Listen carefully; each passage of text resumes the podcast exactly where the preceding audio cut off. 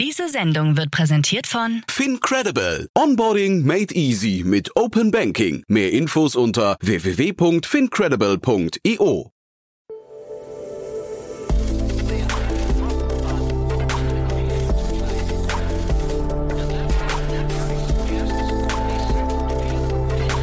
Startup Insider Daily. Investments und Exits.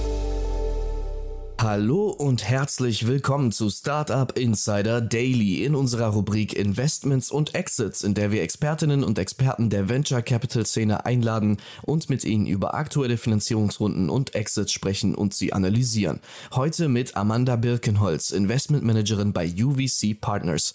Thema ist unter anderem das Londoner Deep Tech Unternehmen Econic. 12,3 Millionen Euro gab es in einer zweiten Serie D-Runde. Und dann sprechen wir heute über einen weiteren Kämpfer gegen die CO2-Emissionen das in Kopenhagen ansässige Biotech-Unternehmen Second Circle behauptet, dass es in der Lage ist, CO2 von industriellen Emittenten am Ort der Emission abzuschneiden und dann das Kohlenstoffdioxid in andere chemische Verbindungen umzuwandeln, die wertvoller sind, um sie dann schließlich zu verkaufen. Das Unternehmen hat jetzt eine Pre-Seed-Runde in Höhe von 1,2 Millionen Euro abgeschlossen, aber so viel nur als kleiner Teaser vorweg. Wir legen gleich los nach den Verbraucherhinweisen. Viel Spaß und bis später.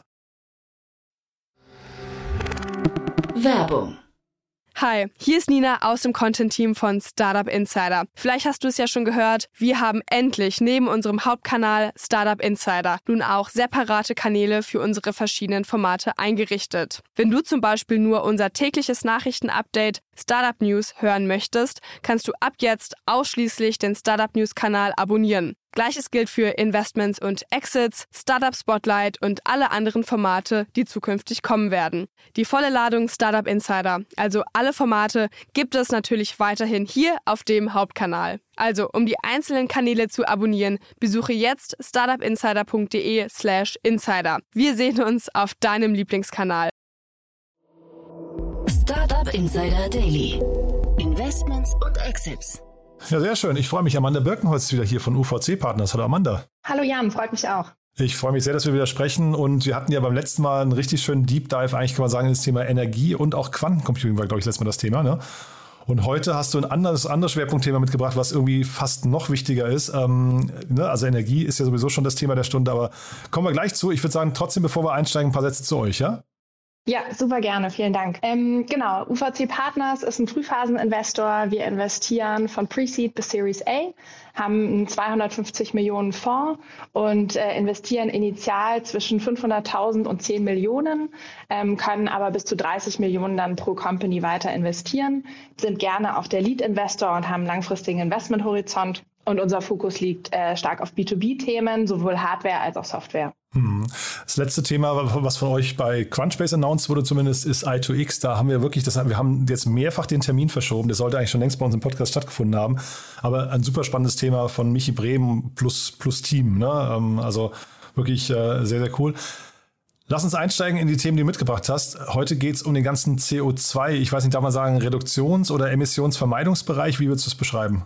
Ähm, ich glaube beides. Das, das, erste Thema, also die, wir haben zwei Investments heute, äh, über die wir sprechen. Die sind beide in einem sehr ähnlichen Bereich und da geht es eben sowohl um Reduktion als auch um, um Bindung von CO2. Ähm, und daher glaube ich sehr, sehr spannend. Das ähm, erste Thema ist Second Circle, ähm, ist jetzt eine 1,2 Millionen Pre-Seed-Runde zusammen mit Atlantic Labs als äh, Lead-Investor. Und äh, was da auch sehr, sehr spannend ist, die haben zusätzlich zu dieser Pre-Seed-Runde auch einen 43 Millionen hohen Grant von der EU bekommen. Also eine wirklich sehr, sehr hohe Summe, gerade auch äh, für wahrscheinlich die Phase des Unternehmens.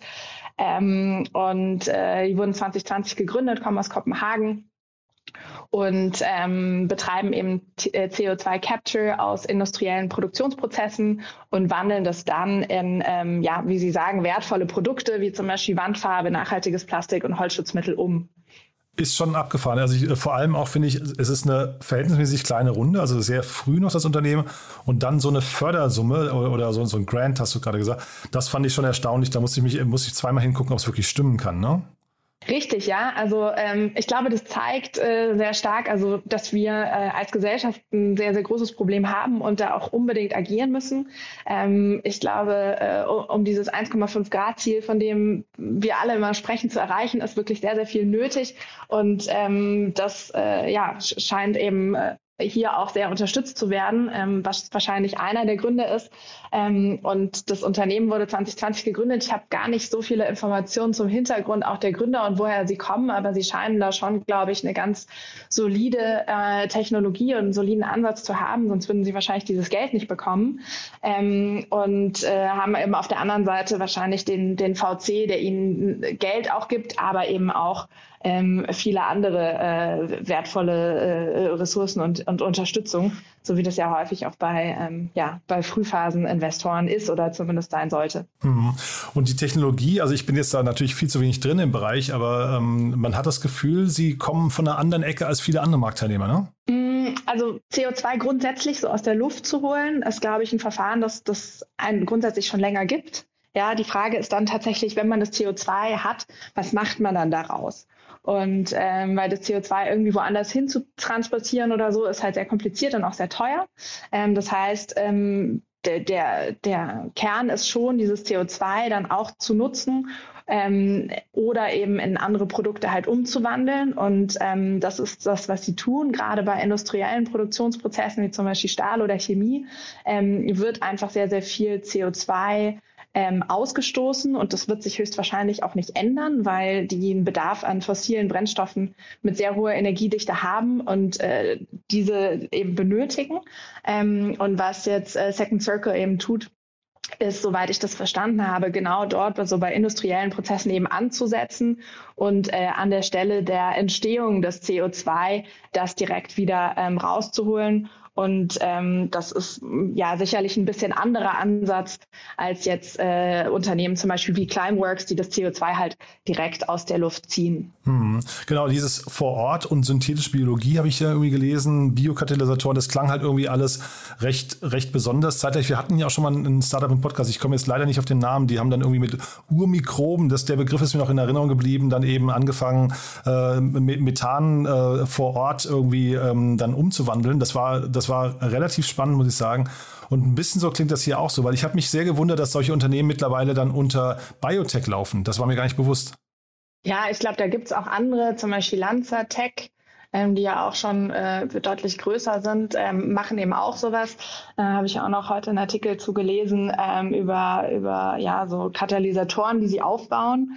Ähm, Im Detail äh, kann ich den Prozess jetzt nicht erklären, aber ähm, da gibt es, glaube ich, schon immer mehr neue Ansätze, äh, eben halt auch dieses CO2 zu binden. Andere Wege sind zum Beispiel CO2 jetzt in, in, in Zement oder so zu binden, also in Baustoffen.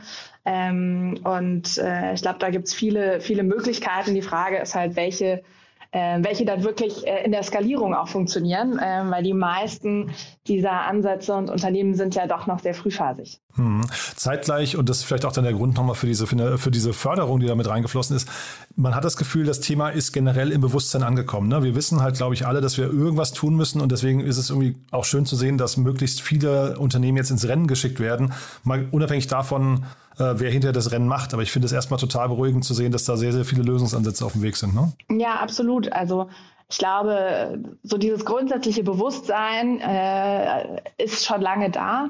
Ähm, und so Initiativen wie Fridays for Future und so weiter haben da sicherlich äh, einen sehr, sehr großen Beitrag geleistet, dass einfach auch äh, mehr Bewusstsein bei den Menschen da ist und auch eben mehr Druck auf die Industrie. Ähm, und äh, deswegen finde ich das auch sehr, sehr gut. Ja, also das, das Kernziel sollte ja eigentlich sein, CO2 zu reduzieren.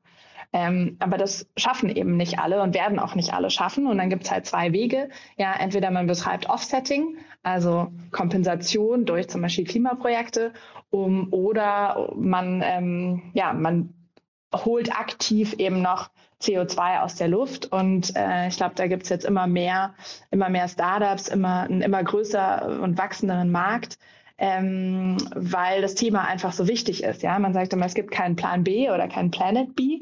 Ähm, jetzt habe ich letztens gelesen, es wurden irgendwie andere Planeten entdeckt, wo man vielleicht irgendwann übersiedeln könnte. Aber Ziel wäre ja schon, auch diesen Planeten hier zu retten.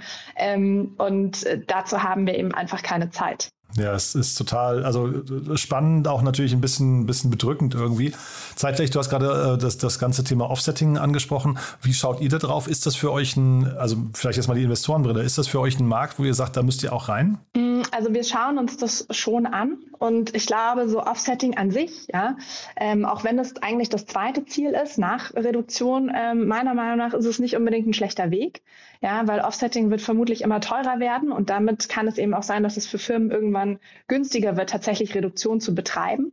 Ähm, und bis dahin äh, ist es einfach ein Tool auch für Firmen, die Möglichkeit zu haben, indirekt zu reduzieren, aber eben äh, auch ein Incentive, ähm, ja, potenziell eben mehr Reduktion zu betreiben. Und ähm, diese, die, diese äh, ja, verschiedenen Ansätze, die es halt gibt, sind, äh, glaube ich, schon sehr wichtig. Ja, und ähm, es sollte jetzt nicht so sein, dass man, äh, dass man seine Prozesse und, und so weiter nicht verändert und einfach CO2-Zertifikate kauft.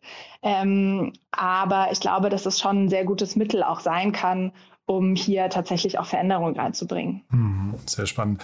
Vielleicht nehmen wir das mal als Brücke zum zweiten Thema. Das ist relativ ähnlich. Ne? Das zeigt also wirklich, dieser Markt bricht gerade total auf. Oder, oder sehe ich es nur ähnlich und äh, habe es falsch verstanden? Nee, es ist schon sehr artverwandt, ne?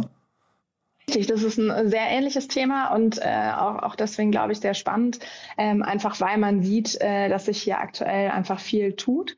Ähm, das zweite Startup ist Econic Technologies, die haben jetzt eine Series D announced. Wenn ich das richtig gelesen oder verstanden habe, ist es äh, sowas wie ein Second Closing ähm, und äh, investiert sind, sind unterschiedliche äh, VCs, CVCs, aber eben auch zum Beispiel der Sustainable Investment Arm der Ingdiba. Äh, also äh, scheint irgendwie bei vielen auf der Agenda zu sein. Ähm, ist ein Unternehmen, das auch schon äh, vor äh, über elf Jahren, also in 2011, von einer Professorin äh, der Oxford-Universität gegründet wurde. Ähm, und die äh, bauen eben Katalysatoren, die CO2 umwandeln und das dann direkt für die Plastikerstellung ähm, nutzen.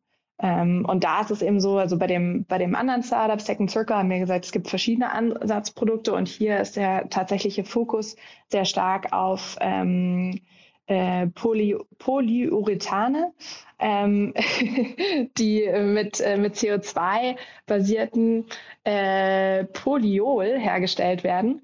Ähm, und die erstellen dadurch eben äh, verschiedene Gegenstände sowie Schaumstoffe für Matratzen, Dichtungsmittel, aber eben auch Kleidung, Schuhe, Klebstoffe und so weiter. Also tatsächlich sehr, sehr viel, wo Plastik ähm, eben drin ist. Und äh, sagen auch nach eigener Aussage, wenn sie wenn 30 Prozent des gesamten der gesamten Polypolproduktion der Welt mit deren Verfahren hergestellt würde, könnte man eben bis, bis 2050 90 Millionen Tonnen CO2 reduzieren. Ähm, und das finde ich ganz spannend und das glaube ich, ein sehr gutes Beispiel ähm, dafür, CO2 eben äh, nicht nur aus der Luft zu ziehen, und vielleicht irgendwie in der Erde zu lagern äh, und, und dabei vielleicht auch viel Energie zu verwenden, sondern eben ähm, quasi Circular Economy ähm, zu, zu fördern und äh, die Produkte dann eben wieder nutzbar und äh, hoffentlich auch langfristig ähm, gebunden zu machen. Total, ja, sehr, sehr spannend finde ich, dass da die ING DIBA reingeht oder zumindest ING äh, Sustainable Investments. Ich hatte ja mal den Paul Morgenthaler hier zu Gast von Commerz Ventures und der hat den schönen Begriff ähm, glaube ich, Climate Fintechs hat er sie, glaube ich, genannt, ähm, nämlich also Unternehmen quasi, die einen Fintech-Ansatz fahren, aber zeitgleich im Klimabereich unterwegs. Und er meinte halt einfach, dass diese beiden Bereiche total vermischen. Das könnte vielleicht so ein Grund sein, warum hier so eine ING DIBA reingeht, weil ansonsten würde sich das für mich eigentlich gar nicht so richtig erklären, oder? Ähm, ja, also ich glaube, dieses, dieses Thema äh, Climate äh, Tech und ähm, die, die, die, die Welt irgendwie zu schützen und besser zu machen, ähm, ist einfach bei sehr vielen auf der Agenda. Und äh, da haben wahrscheinlich, ich kenne jetzt die genauen Hintergründe der Banken nicht, aber sicherlich auch Banken ähm, und andere einfach ein, ein großes Incentive, sei es jetzt aus regulatorischen Gründen, aus Reporting-Gründen ähm, und so weiter. Und wahrscheinlich hat es auch damit ähm, was zu tun. Mhm. Und apropos auf der Agenda, man sieht das ja immer wieder, dass so irgendwie Investoren auch ihre Karten ausspielen und, und Druck machen auf ihre Portfoliounternehmen. Man hat es bei BlackRock gesehen, die haben da, glaube ich, ähm, relativ auf, aufmerksamkeitsstark äh, das gemacht, aber auch zahlreiche Investoren, äh, VCs, machen sich immer wieder dafür stark, stark, dass quasi in den Portfoliounternehmen bestimmte Kriterien eingehalten werden. Ist das bei euch auch so ein Thema oder, oder haltet ihr euch da noch raus? Ähm, nee, absolut. Also bei uns ist es auf jeden Fall ein Thema. Ähm, wir haben eine ESG-Guideline. Ähm, wichtig ist, glaube ich, dabei zu wissen, wir sind ein klassischer Finanzinvestor, also wir sind kein Impact-Fonds. Ähm, bei uns ist es nicht wichtig, dass die äh, Startups, in die wir investieren, per se einen positiven Impact haben. Ähm, aber das Thema ESG ist für uns schon sehr wichtig. Das heißt, wir machen auch vor jedem Investment ein äh, ESG-Assessment ähm, wo wir die, die Startups anhand der verschiedenen Kriterien bewerten. Ähm, und unsere Startups ähm, müssen auch ein, eine klare Roadmap haben, nachdem wir investiert haben, wie sie nach zwölf Monaten äh, climate neutral werden können. Ähm, das heißt, äh, die setzen auch ein Reporting auf und haben eben einen konkreten Plan, wie sie CO2 reduzieren. Das ist natürlich bei Softwarefirmen leichter als bei Hardwarefirmen. Ähm, aber es ist für uns auf jeden Fall sehr, sehr wichtig. Hm. Ja, nee, macht auch total Sinn, finde ich, ja.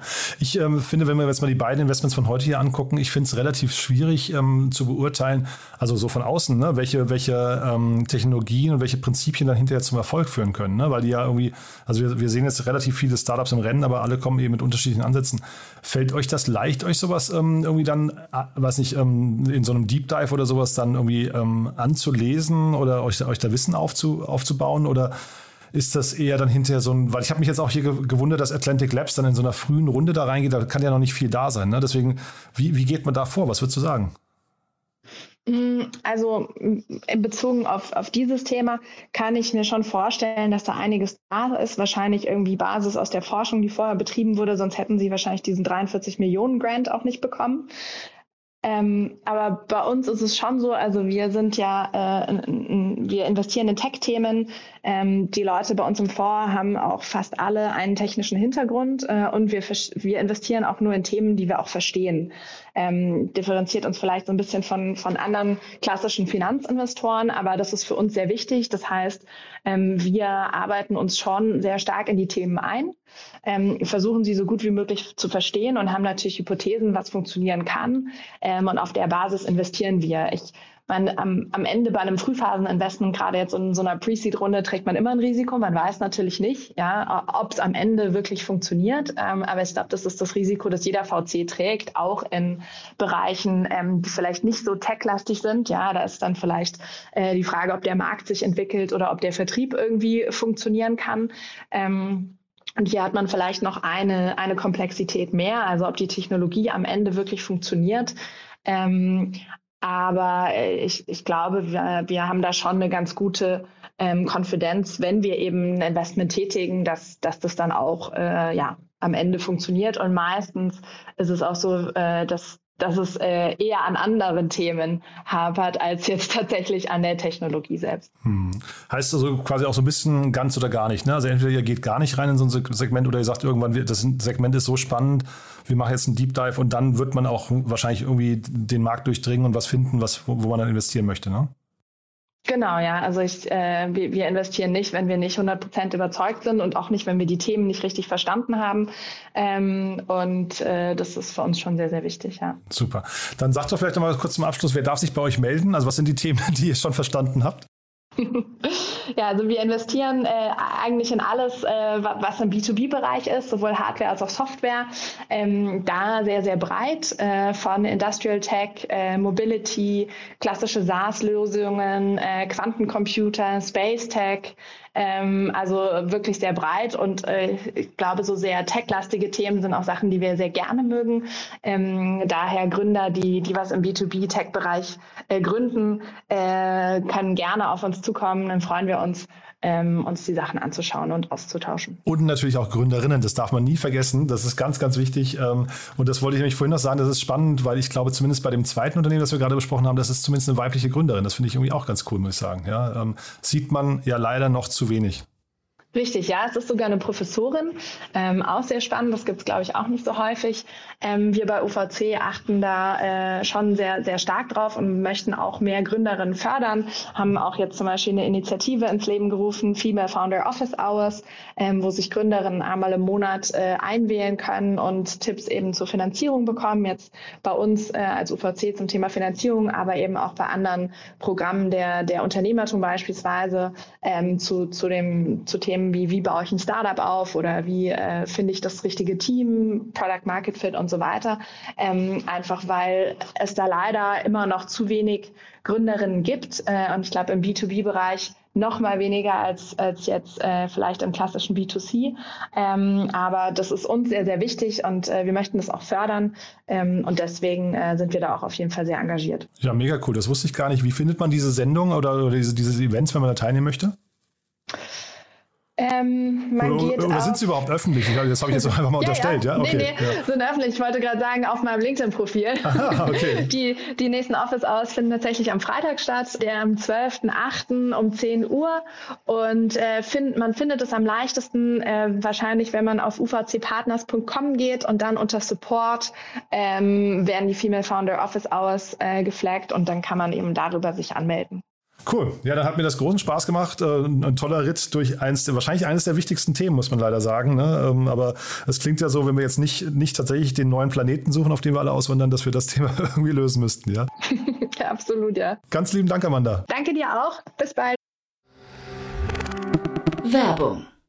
Hi, ich bin Paul, Product Manager bei Startup Insider und hier, um dir kurz unser Podcast-Verzeichnis vorzustellen. Mit einer wachsenden Liste von bereits über 10.000 Episoden ist unser Podcast-Verzeichnis die größte Sammlung deutschsprachiger Podcasts rund um die Themen Unternehmertum, Technologie, Digital Marketing und mehr.